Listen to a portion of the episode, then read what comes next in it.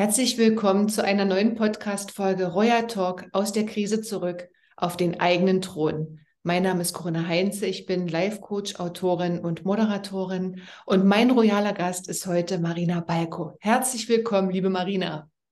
Hallo, vielen Dank, liebe Corinna, ich freue mich. Von wo aus bist du für uns heute zugeschaltet? Aus Kiel. Aus Kiel. Ich habe irgendwie in den letzten ähm, Talks immer Gäste, die das Meer bevorzugt äh, als Wohngegend sich ausgewählt haben. Das scheint bei dir ja auch der Fall zu sein. Irgendwie hat es mich hierher verschlagen und ich habe auch mal festgestellt, dass ich fast nur an Orten gelebt habe, wo das Meer da ist. Ich weiß nicht warum. Wir werden noch äh, viel mehr über dich erfahren und über die Wege, die du gegangen bist, zu den Orten, die du gesehen und äh, besucht hast, denn wir haben heute ein ganz wie ich finde, gerade vor diesem Hintergrund, vor diesem aktuellen Hintergrund, äh, in dem wir alle uns gerade oder vor dem wir uns alle gerade befinden, ein sehr sensibles Thema. Und wir sprechen heute über Wurzeln und, und Heimatgefühle und darüber, wie das ist, wenn Menschen ihre alte Heimat verlassen, in ein neues Land kommen, in diesem neuen Land mit ganz vielen neuen Dingen konfrontiert sind und was das für Auswirkungen auf das Leben hat und was das aber auch auf die ursprüngliche Heimat für Auswirkungen hat, nämlich die Heimat der eigenen Wurzeln. Das werden heute unsere Themen im Royal Talk sein. Und der Royal Talk ist der Podcast mit Impulsen für dein freies und selbstbestimmtes Leben. Ich nenne es Royal Leben. Und über dein royales Leben, liebe Marina, wollen wir jetzt in der nächsten halben Stunde eine ganze Menge erfahren. Vielleicht sagst du selbst erst mal ein paar Dinge zu dir, bevor wir dann tiefer in deine Geschichte einsteigen. Ja, sehr gerne. ähm, ich bin Diplompsychologin und arbeite aktuell hauptsächlich online in meiner Beratungstätigkeit, psychologische Beratung ich ähm, würde gleich einsteigen, sagen, ich bin nicht die typische Diplompsychologin, da ich in meiner Arbeit auch noch ähm, Spiritualität, Astrologie, solche energetischen Geschichten mit einbaue und das auch für sinnvoll halte, auch aus meiner eigenen Erfahrung. Ich meine, etwas ähm, zu machen, wovon ich selber profitiert habe, als es mir auch mal nicht gut ging. Und ja, das ist eigentlich schon sehr, sehr wichtig. Und bei dem Thema die Wurzeln, da werden wir auch noch da hinkommen, da liegt es mir eben auch, ähm, was die Sprachen angeht. Und ähm, da habe ich verschiedene Wurzeln. Ne? Also ich komme ursprünglich aus Kasachstan und meine Vorfahren sind äh, ursprünglich aus Deutsch, sind dann nach Russland gegangen oder eingeladen worden von Katharina der Großen. So haben meine Eltern sich in Kasachstan sind sie sich begegnet. Und ähm, deswegen habe ich auch russische Wurzeln neben den deutschen. Du hast schon angedeutet, für all die, die jetzt zuhören oder zuschauen, in welche Richtung wir uns bewegen oder aus welcher Richtung wir kommen, je nach Perspektive. Ähm, du hast deutsche Wurzeln gepaart mit russischer Erde, sozusagen. Ähm, Russland ist ein riesengroßes Land und ähm, vielleicht kannst du mal so ein bisschen beschreiben, wie deine Eltern ihren Weg aus, oder deine Mutter, glaube ich, war es eher, ne? Den, den Weg aus Deutschland ähm, nach Kasachstan genommen hat und wie so dieses Russland zu dieser damaligen Zeit aussah. Was, was, was war das für ein Land, wo, wie, wie waren die Umstände zu dieser Zeit? Vielleicht kannst du mal so ein bisschen in diese ja, fast historischen Wurzeln, wenn wir hier Namen wie Katharina die Große hören, eintauchen. Mhm. Also um es vorweg auch zu sagen, mein, durch meine Augen damals, als ich klein war, ich war vier Jahre alt, habe ich sozusagen nur ganz kleine Erinnerungen an so dörf, dörfliche Verhältnisse ja, aus Kasachstan. Ich ähm, weiß, dass meine Mutter aus Sibirien kommt und dann nach Kasachstan gegangen ist. Dort hatten sich dann meine Eltern kennengelernt, als sie Nachbarn waren, also ganz romantisch. und ähm, ja, ich habe auch eine ältere Schwester, die auch im Coaching-Bereich ist und ähm, wir uns dann auch sozusagen hier so ein bisschen gefunden haben, was, was unsere Themen sind, wofür wir brennen. Das war früher unterschiedlich. Aber auf jeden Fall ähm, bin ich da auch sehr stark durch meine Schwester mitgeprägt, weil wir eben zu viert ähm, hergekommen sind, beziehungsweise auch mit meinen Großeltern, auch mit meiner, mit meinem Onkel, mit meiner Tante, mit meinen Cousins. Also ich persönlich habe keine hm, großen Kontakte so mit Verwandten aus Kasachstan oder UdSSR jedenfalls. Und das Bild, was mir gezeichnet wurde, ich kann es ja jetzt aus den Augen der Vierjährigen nicht mehr so ganz deutlich äh, sagen oder erinnern, aber das war eher ein ärmlicheres Bild, gerade Kasachstan. Und da hm, war es schon für meine Eltern auch eine Herausforderung, trotz guter Ausbildung oder normaler Ausbildung, was da eben so Standard war, ähm, über die Runden zu kommen mit zwei kleinen Kindern. Insbesondere als ich dann da war, das war, glaube ich, dann auch nochmal, wenn ich das jetzt auch im, aus dem Erwachsenenmodus heraus, ne, für mich selber auch rückblicke, sehr viel Kontrollverlust oder Zukunftsangst für meine Eltern. Und ja, solche Zeiten haben wir teilweise ja jetzt ähnliche wieder. Und ähm, damals war dann nach dem Mauerfall für meine Eltern die Möglichkeit geboten, gerade weil dieser historische, diese Verbindung da war mit deutschen Wurzeln, auch relativ ähm, problemlos, also relativ mit leichter Bürokratie quasi nach Deutschland zu gehen. Und ähm, ich weiß, dass meine Mutter, ähm, also wir haben es alle als Familie gemacht, aber ich weiß jetzt rückblickend, dass meine Mutter manchmal schon ein bisschen traurig drüber gewesen ist, sozusagen mit ihrer Kultur das zurücklassen zu, zu müssen. Oder auch aus freiwilliger ja, so freien Stücken, aber eben schon aus, dem, aus der wirtschaftlichen Not zu gehen für ein besseres Leben. Dafür bin ich wahnsinnig dankbar. Ich weiß natürlich nicht, wie mein Leben verlaufen wäre, wenn ich dort aufgewachsen wäre. Und da bin ich schon auch ein bisschen wehmütig so für dieses Opfer, ja, was die Wurzeln, die Ahnen uns sozusagen für uns gegeben haben oder uns auch mit in die Wiege gelegt haben. Ja, Mhm. Also du hast das jetzt gerade so angedeutet, wir sind quasi im Jahr 1989, Mauerfall, ja, dieser historische Moment, ähm, die, die, die, die, Mauer fällt, Grenzen öffnen sich und für eure Familie entsteht die Möglichkeit, aus der damaligen UdSSR ähm, nach Deutschland zu gehen. Und deine Familie hat sich dafür auch entschieden, aus dem, aus dem Land auszureisen. Du hast es angedeutet, ähm, da spielten auch wirtschaftliche Situation eben eine große Rolle für diese Entscheidung. Und ähm, wie war das dann? Ich weiß, mit vier Jahren kann man schlecht erinnern, ja, aber vielleicht gibt es so für dich in der Rückbetrachtung ja trotzdem eine Möglichkeit, eine Perspektive darauf zu werfen. Wie war das dann für dich, in diesem neuen Land hier anzukommen? Und vielleicht kannst du auch ein bisschen diese kulturellen Unterschiede an der Stelle ähm, ja, zeigen oder aufzeigen, wenn wir über Russland oder die ehemalige UdSSR zu diesem Zeitpunkt, ja, und dann über, ja, über Deutschland sprechen. Mhm, gerne. Also mir kam eben noch eine Erinnerung, dass damals, als wir ähm, nach Deutschland geflogen sind, über Moskau geflogen sind und meine Schwester da scheinbar in den Supermärkten am Flughafen ganz gestaunt hat, da gab es Bananen. Sowas gab es in Kasachstan nicht. Die Regale waren auch sehr leer. Also das ist so das, was ich äh, gehört habe, was ich jetzt natürlich nicht mehr erinnere, aber es ist so mein quasi das, was ich mitbekommen habe ähm, aus Erzählungen und deswegen auch diese, diese ja, rationale Entscheidung, das Land zu verlassen und ich erinnere mich auch noch so an den ersten Tag, glaube ich, hier in Deutschland. Da wurden wir von meinen Großeltern abgeholt mit einem Taxi.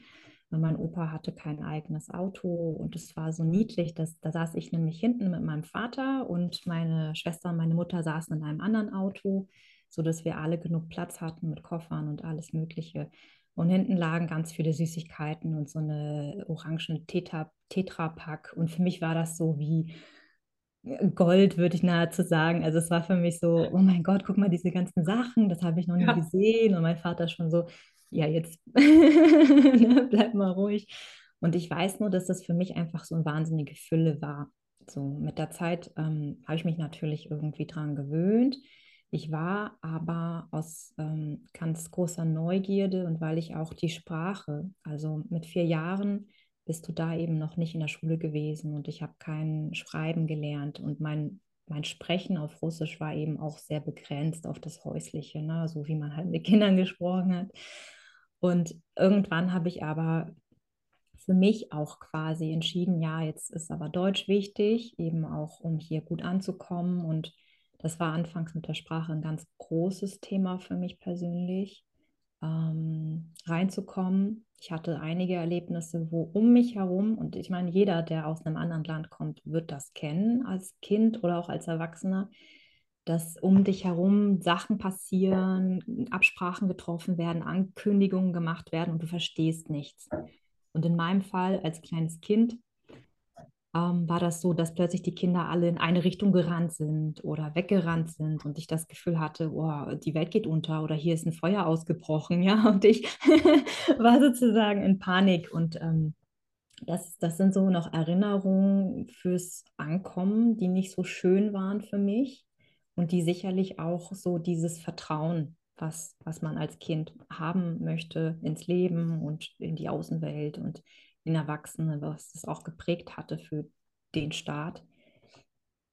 Und ähm, später konnte ich nochmal als Erwachsene äh, nach Kaliningrad gehen, und zwar in der Zeit, wo ich studiert habe und ein Auslandssemester in Kaliningrad gewählt habe. Und das war sehr, sehr schön, weil ich wirklich dann auch mit erwachsenen Augen, nicht nur als Kind und auch nicht nur sozusagen, wir haben hier natürlich, ich habe hier auch Menschen aus Russland oder russisch sprechende Menschen, ich meine aus Ukraine, aus Moldawien, keine Ahnung, alle möglichen ähm, Menschen, Weißrussland sprechen ja auch Russisch, aber in Deutschland kennengelernt. Und für mich war das dann eine einmalige Chance für ein halbes Jahr mal dorthin, zumindest auf russischem Boden und mir das Ganze von selber anzugucken. Das war auch sehr, sehr wichtig, glaube ich, um einen Teil wieder zu integrieren und zu verstehen, okay, wo gehöre ich eigentlich hin? Was ist jetzt, was sitzt jetzt tiefer? Hm. Womit verbinde ich jetzt meine Heimat? Hm. Ich glaube, das ist so die ganz zentrale Frage, was ist meine Heimat und, und wie, wo, wo komme ich wirklich her, wo bin ich tief verwurzelt und was nehme ich immerzu auch mit mir mit, unabhängig davon, wo ich lebe. Und ähm, wir wollen nachher nochmal auf diese Reise nach Kaliningrad speziell schauen. Ähm, jetzt würde ich gerne noch mal gucken, wie sich dann der Weg in Deutschland für dich weiterentwickelt hat. Du bist dann größer geworden. Ihr seid damals, wenn ich richtig erinnere, nach Kiel gegangen schon, oder? Ja, nach Kronshagen. Das ist direkt ein Vorort hier bei Kiel. Ja. Ja, also offenbar hat deine Familie schon früh gewusst, wir brauchen mehr Meeresluft und wir brauchen eine Umgebung, in der wir uns da ähm, wohlfühlen, zu Hause fühlen in irgendeiner Form und, und ähm, den Kontakt der Wurzeln und, und der neuen Heimat miteinander finden oder in Kontakt treten. Du bist dann größer geworden, du bist aufgewachsen, du hast angefangen, in einem Land dich zu verorten, kann man ja erstmal so sagen, ja. Mhm. Und auch die Sprache etwas mehr zunehmend gelernt. Erzähl mal, wie war das denn so, als du dann nachher in die, in die Schule gekommen bist, zu dem damaligen Zeitpunkt? Wie war das in der Klasse, im Klassenkonstrukt? Wie war da vielleicht auch dieses Thema, ähm, wie viele Kinder kommen von woanders her zusammen? Warst du da die Einzigste? Wie haben sich so diese Wege dann weiterentwickelt für dich? Ja, es ist eine spannende Rückreise jetzt. Hm, also ich weiß noch, dass ich in der ersten und zweiten Klasse sehr schwierig, sehr große Schwierigkeiten hatte, mich irgendwie an diesen Ablauf zu gewöhnen. Als ich eingeschult wurde, das weiß ich ganz genau, da hatten wir wohl Hausaufgaben aufbekommen, aber einerseits habe ich es, glaube ich, aus sprachlichen Gründen nicht verstanden und andererseits wollte ich es, glaube ich, auch einfach nicht hören. Ich habe keine Hausaufgaben am ersten Tag gemacht. und ja, zufälligerweise war mein Lehrer in dem Fach dann auch noch der Rektor und der hat dann auch so geschmunzelt, ach, du hattest keine Lust, okay. das hat sich später natürlich verändert und ähm, ja, ich weiß, dass in meiner Klasse noch mindestens ein anderes Mädchen war, was auch aus, aus Kasachstan war und generell auch aus den Parallelklassen. Es war für mich irgendwie sehr, sehr häufig, dass, dass da auch Menschen, also Kinder aus Russland oder Kasachstan vor allem waren.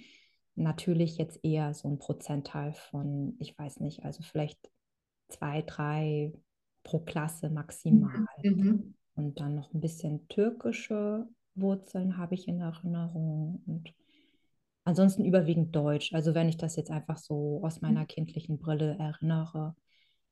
Und ähm, witzigerweise habe ich später trotz dieser Anfangsschwierigkeiten in Deutsch, auch gerade so in Diktaten, Einsen geschrieben, weil meine Mama mit mir geübt hat.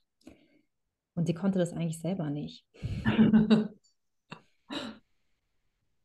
Also es kam sozusagen dann immer mehr in, in Kontakt mit dem Umfeld, es baute sich auf und die Barrieren, die anfangs eben im Alter von ja vier sozusagen noch da waren, wurden mit der Zeit etwas weniger. Dennoch weiß ich, dass es dir viele Jahre lang eigentlich, wenn ich das so ähm, zusammenfassen kann, schwer gefallen ist, dich wirklich per se auszudrücken. Ja, also deine, dein, dein Ausdruck zu finden. Und das hat sicherlich nicht nur etwas mit der Sprache zu tun gehabt, sondern eben auch mit den Wegen, die du dann gegangen bist. Und mhm. Deswegen würde ich ganz gerne mal hören, wie es weiterging dann nach der Schule für dich und welche Wege du dann eingeschlagen hast und wie sich diese Barrieren zunächst tatsächlich ja erst nochmal aufgebaut haben, bevor sie sich dann später, und du hast es vorhin schon angedeutet, mit spiritueller Unterstützung, astrologischer Unterstützung und dem Wunschstudium mit einem Auslandssemester in Kasachstan ähm, oder Kaliningrad. Kaliningrad. Kaliningrad, ähm, entschuldige, äh, wieder abbauen konnten und sich dann die ganz großen Fragen schrittweise auch beantworten ließen. Mhm. Ja, also nach der Schule, da habe ich ein Abitur noch mm, gemacht. Also ich habe von der Realschule dann das Abitur danach geholt und hatte erstmal für mich nicht ganz, ich, ich würde mal sagen, den Mut, mir einzugestehen, dass ich da schon eigentlich Psychologie studieren wollte. Aber es war so ein diffuses, diffuser Wunsch. Eigentlich möchte ich gerne sozusagen, ich habe schon als Kind mich mit Astrologie beschäftigt, wo du es jetzt auch erwähnst, und habe für mich versucht, mich besser zu verstehen. Also ich habe bei mir angefangen. Ich bin Sternzeichen Skorpion Und, ähm, habe ich im Aszendenten. ja, ich glaube, deswegen haben wir da auch so eine Verbindung sofort gehabt. Und da weiß ich einfach auch, wie es für mich als Kind war, diese typischen Skorpion-Eigenschaften. Und ich glaube, wenn man dann das im Aszendenten hat, geht es erst ab dem 30. Lebensjahr richtig los, da diese, dieses Zeichen zu entdecken. Und das ging so sehr doll in eine gewisse Tiefe, in so eine auch ähm, Schwermütigkeit teilweise, weil ich wollte jetzt das Leben oder den Lebenssinn ergründen und die Probleme ergründen und auch also für, für Themen, für die ich einfach auch zu klein war, muss ich sagen. Das hat mich erschlagen und auch solche starken, intensiven Gefühle wie auch Verlustängste, was typisch Skorpion ist, wenn man da genauer hinguckt, haben die meistens auch Eifersuchtsthemen und so weiter. Und das ist aus meiner Sicht eben auch ein Aspekt, womit ähm, ich in diesem Zeichen geboren mich in diesem Leben auseinandersetzen, beschäftigen darf, Lösungen finden darf, aber natürlich auch, ähm, auch so dieses Thema, wer bin ich hier, wer will ich auch sein? Und das hat mir da wahnsinnig geholfen und später auch, um andere Menschen besser zu verstehen. Also aus so einer kindlichen, naiven fast naiven Art habe ich einfach versucht, meine Umgebung zu verstehen, um mich besser einfinden zu können. Weil ich habe so die Möglichkeit, dass ich ähm, ein eher stillerer Typ bin. Das sagen mir auch viele, dass sie diese Ruhe an mir spüren und das weiß ich auch. Und ich ziehe mich auch gerne mal zurück. Ein bisschen ja, introvertiert. ich kann, wenn ich möchte, auch extrovertierter sein, aber ich weiß, dass es mir dann auch wieder irgendwann zu viel ist und dass es mhm. mir auch Energie raubt. Mhm. Also weiß ich einfach ungefähr so, okay, jetzt, na, ich brauche manchmal meine Alleinzeit. Und früher als Kind war ich wirklich mehr so Einzelgänger in Richtung eine beste Freundin oder ein Mensch, der, dem man vertraut und der Rest konnte mir gestohlen bleiben. Und hätte ich gewusst damals schon, dass das ja normal ist für mein Sternzeichen, hätte ich wahrscheinlich gesagt, ja, alles klar, ne? Aber ich habe mich auch viel mit anderen verglichen und dachte, naja, aber warum fällt mir das dann so schwer jetzt in so einer großen Gruppe? Ist ja nicht so, dass es nicht genug Gruppen gäbe, ge gegeben hätte, wo ich dann auch in der Schulzeit so hätte einfach reingehen können. Aber ich war auch manchmal zu ungeduldig oder habe mich dann auch recht schnell selbst ähm, ich sage mal, selbst ermächtigt und gedacht, aber hier gibt es auch manchmal einen gewissen Gruppenzwang und das geht mir schon irgendwie auf die Nerven. also das mit der Anpassungsfähigkeit, ne, das muss dann auch authentisch sein. Ja. Ja. ja. Du hast dann zunächst eine, eine Ausbildung gemacht mhm. und dann aber diesem starken Wunsch, Psychologie ähm, zu studieren und, und in, diesem, ja, in diesem Studienfach auch wirklich deine Bestimmung zu finden, dem hast du die ganze Zeit in irgendeiner Art und Weise dann doch nicht außer Acht lassen können. Und ich weiß, es gab Menschen, die gesagt haben, lass mal lieber die Finger davon, ist doch gut so, wie es gerade ist. Ja, mhm. und du hast es dennoch für dich anders entschieden. Wie war dann der Moment, wo für dich feststand, okay, ich habe jetzt hier astrologisch bedingt ein paar Themen im Leben, mit denen muss ich klarkommen. Ich habe ähm, herkunftsbedingt ein paar Themen, mit denen muss ich in dieser neuen Welt, in der ich jetzt lebe, weit weg von meiner russischen Heimatwurzeln, Fragezeichen, das wirst du uns noch beantworten, was es letztendlich ist, auch klarkommen. Und wie ist dann für dich klar gewesen, jetzt springe ich und jetzt folge ich dem, egal was das unterm Strich bedeutet, gerade für jemanden, der, du hast es angesprochen, eher zurückhaltender vielleicht ist, etwas sensibler noch als andere ist. Und für sich mehr allein oder mit nur einer guten Bezugsperson unterwegs ist. Also wie ist dir das dann gelungen, dieser, ja, dieser Quantensprung förmlich ins, ins Wunschleben? Ja, das ähm, brauchte Zeit und Mut. Also diese Ausbildung, die du auch angesprochen hattest, das war eine sichere Ausbildung zur Kauffrau im großen Außenhandel, Fachrichtung Außenhandel. Das war mir wichtig, weil ich diese Sprachaffinität habe. Ich komme da gut rein, ich liebe das. Ähm, habe aber auch gemerkt, dass die Sachen in der kaufmännischen Ausbildung sich irgendwann sehr stark wiederholen und dass ich da natürlich auch ein bisschen auf so eine Art ja, Klassengröße wieder zusammengeschrumpft bin, was dann für mich wieder so ein bisschen mich an die Schule erinnert hat und wo ich manchmal dachte so, boah, okay, also ich mochte auch nicht immer jeden in meiner Klasse. Manchmal, manche waren mir zu laut oder irgendwie zu aufdringlich oder wie auch immer und dann hängst du da. So, und ich glaube, dass dass ich da auch wieder rauswachsen wollte. In der Ausbildung selber habe ich recht schnell, schon ganz am Anfang gemerkt, ich habe zwar jetzt eine sichere Ausbildung, ich freue mich jetzt darüber und ich habe sehr viele wahnsinnig wichtige Sachen gelernt, für jetzt auch, ja, für das, was ich jetzt mache. Es war ein wichtiger Grundstein, aber es hat mich nicht erfüllt, weil mir dieser persönliche Kontakt mit Menschen, mit echten Emotionen, mit der Tiefe da nicht begegnet ist. Das ist ja auch irgendwie verständlich, wenn man eine kaufmännische Seite einschlägt und dann ja acht Stunden sich mit Zahlen, Verkauf, Einkauf und solchen Sachen beschäftigt.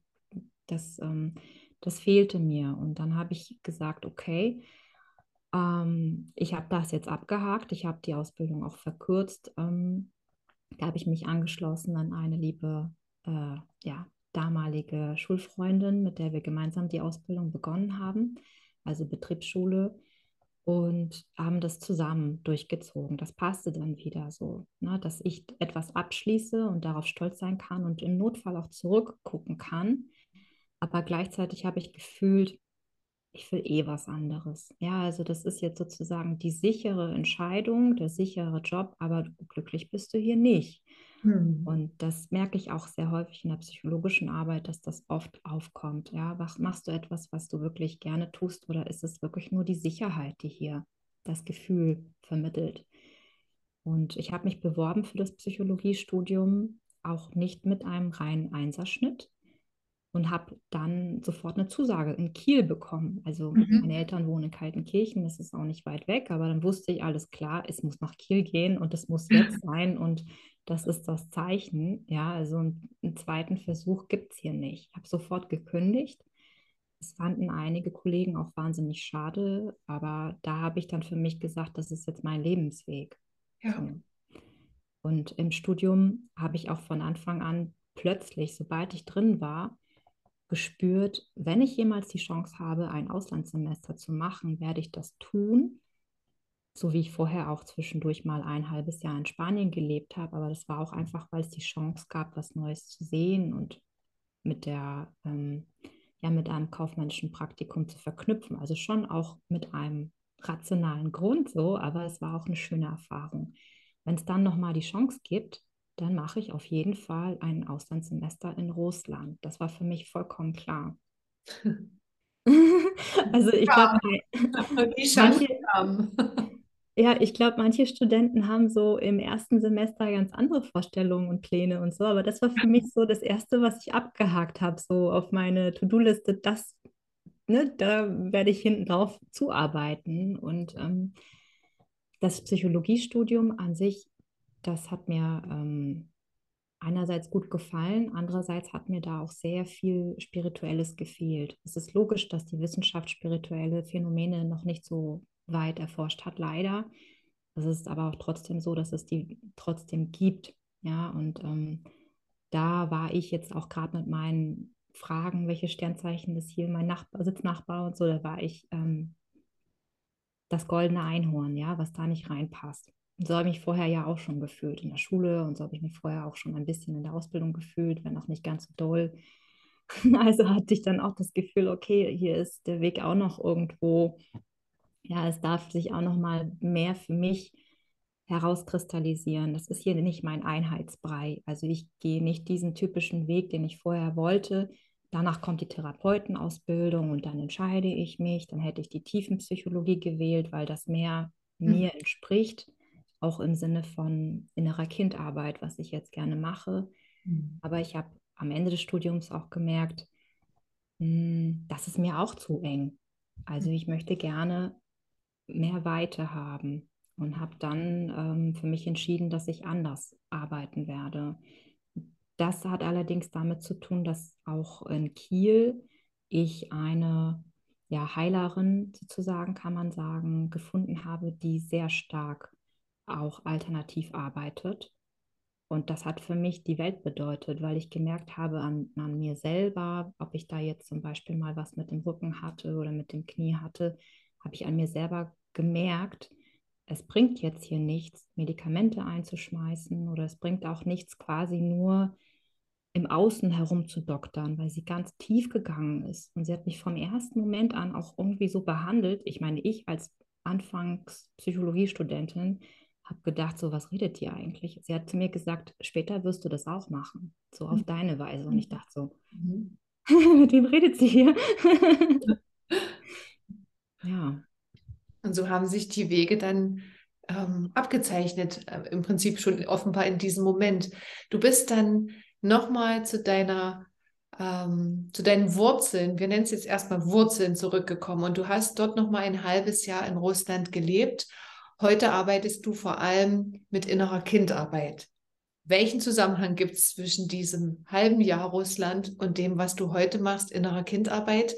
Also ich habe das nur so als Idee gerade für mich und deswegen frage ich das, weil wir ja genau von dort als Kind vorhin die Reise gestartet haben und du vorhin schon erwähnt hast, es hat dich dann nochmal zurückgeholt nach Russland und du warst in der Lage, dieses Land und diese ja, Marina jetzt ähm, mit erwachsenen Augen und dennoch aber auch als, als, als Kind zu sehen. Und jetzt bin ich natürlich neugierig, in welcher Form das vielleicht, jetzt nur meine Mutmaßung, zusammenhängt.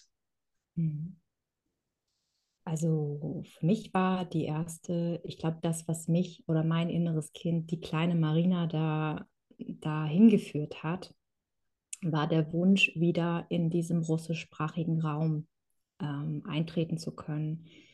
Es ist schon so, dass meine Eltern auch immer noch Russisch sprechen manchmal, aber es hat sich halt eben auch durch mich, ich bin noch ein bisschen faul gewesen dann, ne, dass, ähm, dass wir das so eingeschliffen haben, plötzlich redet, all, redet jeder nur noch Deutsch. Das ist einfach irgendwann so gekommen und das fällt uns auch schwer, wenn wir jetzt mal versuchen, selbst wenn ich mal einen disziplinierten Tag habe und auf Russisch anfange und meine Eltern mir auf Deutsch antworten, dann nützt das nichts. Und ich hatte einfach das Bedürfnis, irgendwas hat gefehlt, also wie so eine Art Integration. Es, mhm. es war irgendwas, war nicht, nicht, nicht rund. Mhm. Und ich habe mich immer gefragt, wie das Leben dort ist. Und ich meine, ich war jetzt in Kaliningrad, ich war nicht in Kasachstan, ich, ich war kurz in St. Petersburg und Moskau, aber es gibt so viele Städte in Russland. Ich kann natürlich jetzt nur für genau Kaliningrad sprechen, weil ich da auch ein halbes Jahr verbracht habe. Aber ich glaube, es war auch genau stimmig, weil Kaliningrad auch eine deutsche Vergangenheit hat hm. und ich mich dort gefühlt habe mit diesen ganzen alten Deut überwiegend deutschen alten Gebäuden, natürlich mit teilweise russischen, sowjetischen, ähm, auch zarischen ähm, neuen Gebäuden dazu, habe ich mich trotzdem ein bisschen wie in Deutschland nur auf Russisch gefühlt. Mhm. Und das war vorher genau andersrum. Mhm. Also war das für mich schon mal so vertraut. Mhm. Und auch die russische Sprache, also wenn jemand mit einer anderen Sprache geboren bzw. aufgewachsen ist, dann hat diese Sprache aus der Kindheit ähm, sehr viel damit zu tun, wie unser inneres Kind angesprochen wird. Also wenn ich auf Russisch etwas sage oder höre, dann wird in mir so eine Art Herzensverbindung sofort wach. Einfach weil diese prägende Zeit überwiegend, bis ich dann acht, neun Jahre alt war, da habe ich hauptsächlich gerne auf Russisch geredet. Mhm. Das sind ja die prägenden Jahre, so bis acht Jahre sagt man ungefähr. Mhm. Ähm, und da greift man einfach viel, viel besser auf, auf diese Urinstinkte. Ja, was wollte ich als Kind? Wer war ich von meiner Persönlichkeit und so weiter? Und das hat mich total, mh, hm, ja, das hat mich glücklich gemacht, dort sein zu können. Und ich habe auch gemerkt, dass ähm, dadurch, dass ich schon Vorteile hatte, hatte ich natürlich auch erstmal ein gutes Reinkommen. Also wie gesagt, ich kann auch auf Leute zugehen und so weiter. Also das habe ich dann auch aktiv gemacht, weil ich dachte, ich bin jetzt nicht hier ein halbes Jahr, um ein Studentenwohnheim zu versauern. Bin also aktiv zum Beispiel zum Salsa-Tanzen gegangen oder ähm, habe mich umgeguckt und auch an solchen außeruniversitären Veranstaltungen und habe andere ausländische Studenten kennengelernt. Ähm, wenig Deutsche, aber alle möglichen Internationalitäten waren vertreten, natürlich auch viele Russen. Und das Schöne war, ich kam nach und nach auch rein, obwohl ich ja, ich sag mal, nur für kurze Zeit ein mhm. kurzer Besucher war. Mhm.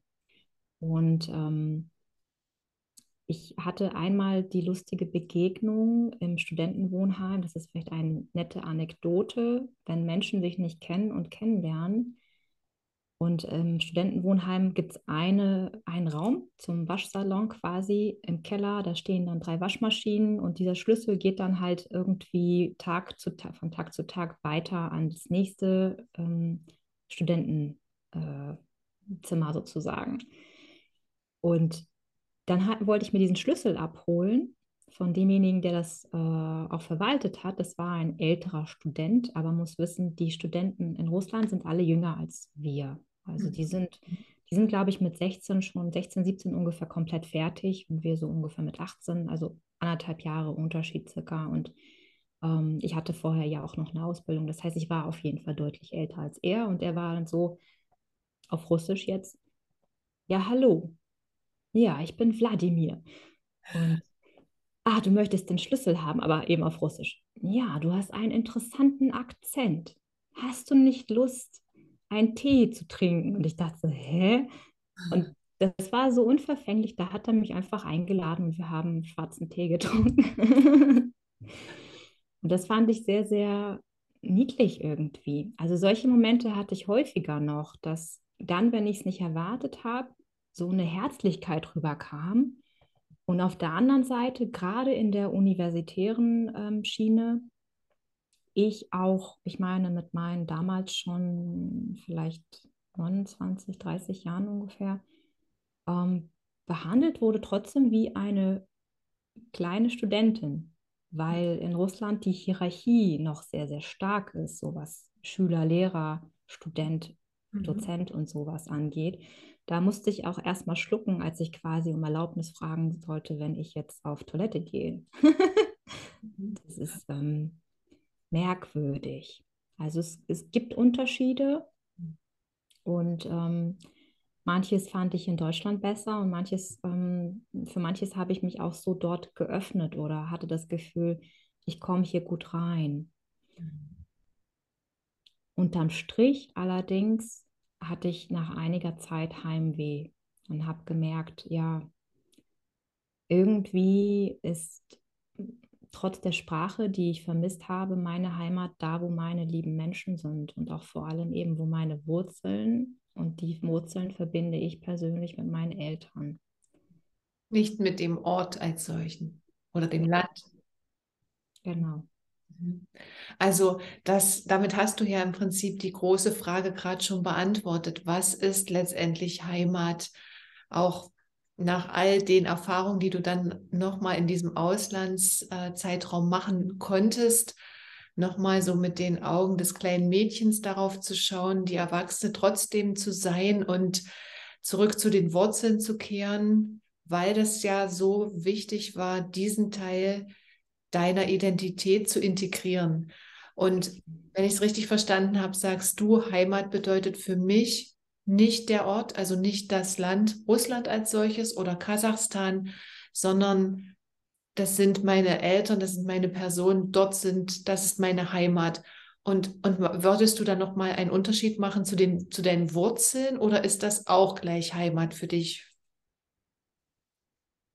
Ich glaube, es ist ganz, ganz ähm, individuell. Für mich persönlich, ich habe mein ganzes Leben lang in Deutschland gelebt und in Russland ähm, bin ich auch ein bisschen aufgefallen, weil ich jetzt, ähm, das hatte auch kulturelle Gründe, ja, wie, wie Frauen zum Beispiel sich ähm, geben und zeigen. Da hat mir eine Dozentin zum Beispiel auch mal gesagt, Marina, du siehst aus wie eine Deutsche. Und ich habe das irgendwie als Beleidigung empfunden, weil ich in dem Moment nicht geschminkt war und meine Dozentin aber mir gegenüber stand wie aus einem Modemagazin. Mhm. Ja, das hat auch nochmal andere, ich finde das schön, ja, aber es darf jeder selber entscheiden. Es gab auch einige, die sich nicht ganz so viel, ja, ich sag mal, jetzt Zeit verbracht haben für ihr Aussehen, wo vermutlich, weiß ich jetzt auch nicht genau, aber da habe ich schon das Gefühl, dass andere Werte nochmal ähm, vorhanden sind, so in Richtung Schönheit und auch ähm, den Wunsch nach Schönheit. Also dadurch, dass ich hauptsächlich eben hier war, ich meine, ich habe mich auch gerne geschminkt, ich schminke mich jetzt immer noch. Früher war das viel, viel stärker, als ich so auf dieser Identitätssuche war. Da hatte ich verschiedene Haarfarben, habe meine Haare geglättet, wo alle dachten so, hä, warum machst du das? Also solche Sachen, wo man sich selber auf der Suche ist nach sich selber und guckt, wie gefalle ich mir denn am besten, habe ich festgestellt, ich müsste mir eine Maske aufsetzen, wenn ich mich jetzt hier zu 100 Prozent mich anpassen möchte. Das möchte ich nicht. Und das möchte ich aber auch nicht in Deutschland. Das mache ich hier auch nicht. Ja, ich, ich möchte mich nicht ja, verstellen müssen, um dazu zu gehören. Das passt nicht zu mir. Und ähm, ich glaube, dementsprechend bin ich jetzt schon so ein bisschen in der Mitte oder tendenziell sogar stärker zu Deutschland, weil ich hier einfach viel mehr Erinnerung habe.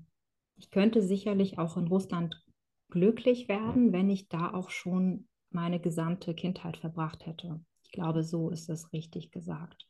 So schätze ich das ein. Mhm. Also der Raum hat sich sozusagen für dich verändert, der hat sich geöffnet und du schließt gar nichts aus, sondern im ganz im Gegenteil, in diesem Raum hat alles Platz. Russische Momente, deutsche Wurzeln und der große Begriff Heimat, der letztendlich ja viel, viel mehr noch umfasst als nur den kurzen Moment der Frage, wo komme ich her? Das sind ja noch viel größere Aspekte, die sich darunter oder auch dahinter verbergen. Du hast sozusagen deine Heimat für dich gefunden, deinen Raum aufgemacht und arbeitest heute als Psychologin, vor allem mit innerer Kindarbeit. Marina, wenn du heute jemanden einen Tipp, einen, einen Rat, von mir aus auch gern drei, geben würdest, der zu dir kommt und sagt, ich weiß nicht so recht, wo ich hingehöre. Ja, ich weiß nicht, wo meine Wurzeln sind und ich fühle mich irgendwie nicht ganz so beheimatet hier oder wohl hier. Was wären so deine Hinweise, wohl wissentlich, dass das jedem Menschen auf dieser Welt passieren kann, egal in welchen Zeiten wir sind, egal welche Umstände gerade sind? Ich würde auf jeden Fall darauf, ich würde die Frage stellen, wo der oder diejenige sich wohlfühlt. Weil ich selber weiß, unabhängig von der Sprache oder so, von dem Land, ich spreche jetzt perfekt Deutsch. Ja, ich habe keinen Akzent. Auf Russisch habe ich einen Akzent, witzigerweise, aber ähm, ich sage mal, das ist nicht mehr das Thema. Hm ich habe trotzdem die Erfahrung gemacht, dass ich mich an manchen Orten eben doch nicht wirklich wohl gefühlt habe oder nur bis zu einer gewissen Grenze. Und wenn diese Grenze erreicht ist, und das kann jedem so gehen, egal wie alt, und diese Erfahrung habe ich auch zum Beispiel als Psychologin in der Reha-Klinik sehr, sehr häufig mit meinen Patienten damals gemacht, ähm, dass sie gesagt haben, ich fühle mich hier an diesem Arbeitsplatz überhaupt nicht willkommen. Mhm. Ja, ich werde nicht wahrgenommen, ich werde nicht gehört, ich werde ignoriert. Oder selbst wenn das alles im Außen vorhanden ist und das relativ neutral ist und aber du als Mensch dich da trotzdem nicht zugehörig mh, hm, empfindest, dann gehörst du da irgendwie auch nicht hin. Also da, wo du so anerkannt wirst, wie du bist, da geht der Weg hin. Und wenn du noch nicht weißt, wo das ist, dann darfst du erstmal hineinfühlen, was sozusagen ich, ich gehe immer von dem Weg, was fühlt sich denn ein bisschen stimmiger an? Ja, was würdest du denn schön finden? Was würde dich schon mal ein bisschen glücklicher machen oder dich zum Lächeln bringen? Und dann kommt man schon sehr schnell auf Ideen. Ja, weißt du, wenn nur das anders wäre oder wenn ich hier mal einen guten Morgen hören würde, das sind ja Banalitäten. Ne? Aber dann kommen wir auch sehr, sehr schnell schon dahin, ja, warum hörst du das denn nicht? Oder hast du es, also hast du es eventuell auch überhört? Also es geht dann schon sehr stark in eine ja schon fast tiefere Psychologie und auch Richtung Schattenarbeit, was ich auch sehr gerne mit der inneren Kindarbeit verbinde, dass ähm, wir letztendlich auf der Suche nach uns selber sind und über unsere Wurzeln, über unser inneres Kind leichter zu einerseits zu unseren Ängsten kommen, um diese dann aber auch zu verstehen und Mut zu lernen, Mut zu ja, zu tanken, Mut zu entwickeln, weiterzugehen. Weil dann kommt nämlich die nächste Insel und auf dieser Insel dürfen wir dann auch unsere Talente leben.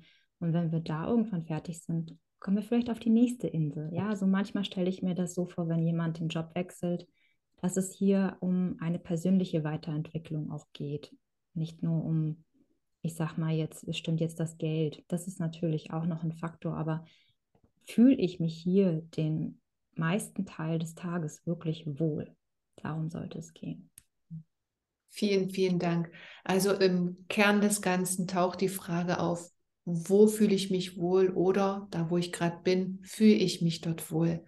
Und für all diejenigen, die da vielleicht noch Fragen haben oder Unterstützung brauchen, Marina, dann würde ich dich bitten, dass wir unter dieses Video nachher deine Kontakt Möglichkeiten verlinken, all das, was du im Moment vielleicht auch an speziellen Angeboten hast, wo du sagst, das könnte vielleicht für den einen oder die andere interessant sein, gerade wenn es um das Thema innere Kindarbeit geht, Schattenarbeit geht, kann ich mir durchaus vorstellen, gibt es da noch Bedarf tatsächlich? Mhm. Ich kenne das von meinen Klienten ja auch. Ja, es gibt da einen großen Bedarf in diesem, in diesem Riesenspektrum. Und ähm, dann können sich all die, die sich noch viel, viel mehr Information und vielleicht auch Begleitung wünschen, bei dir direkt melden. Wäre das okay? Super gerne, sehr, sehr gerne. Gut. Ich danke dir für dieses ja wirklich sehr feinfühlige, tiefgründige Gespräch. Du weißt, wie sehr auch ich Tiefe liebe. Ja, absolut. Und ähm, ich würde mich freuen, wenn die Impulse, die wir jetzt gerade im Gespräch hatten, vielleicht gerade vor dem Hintergrund in dieser Zeit einfach als allgemeingültig gesehen werden und als Hilfestellung der ein oder dem anderen Zuhörer oder Zuschauer dienen können. Wir beide bleiben auf jeden Fall in Kontakt. Wir werden weiter beobachten, was die innere Kindarbeit macht und die Schatten und vielleicht inwiefern Heimat oder Wurzeln und damit auch das Thema Menschsein in dieser heutigen Zeit sich entwickelt. Also vielen, vielen Dank, liebe Marina. Alles Gute dir. Dankeschön, Corinna. Wiedersehen. Und bis bald. Tschüss. Tschüss.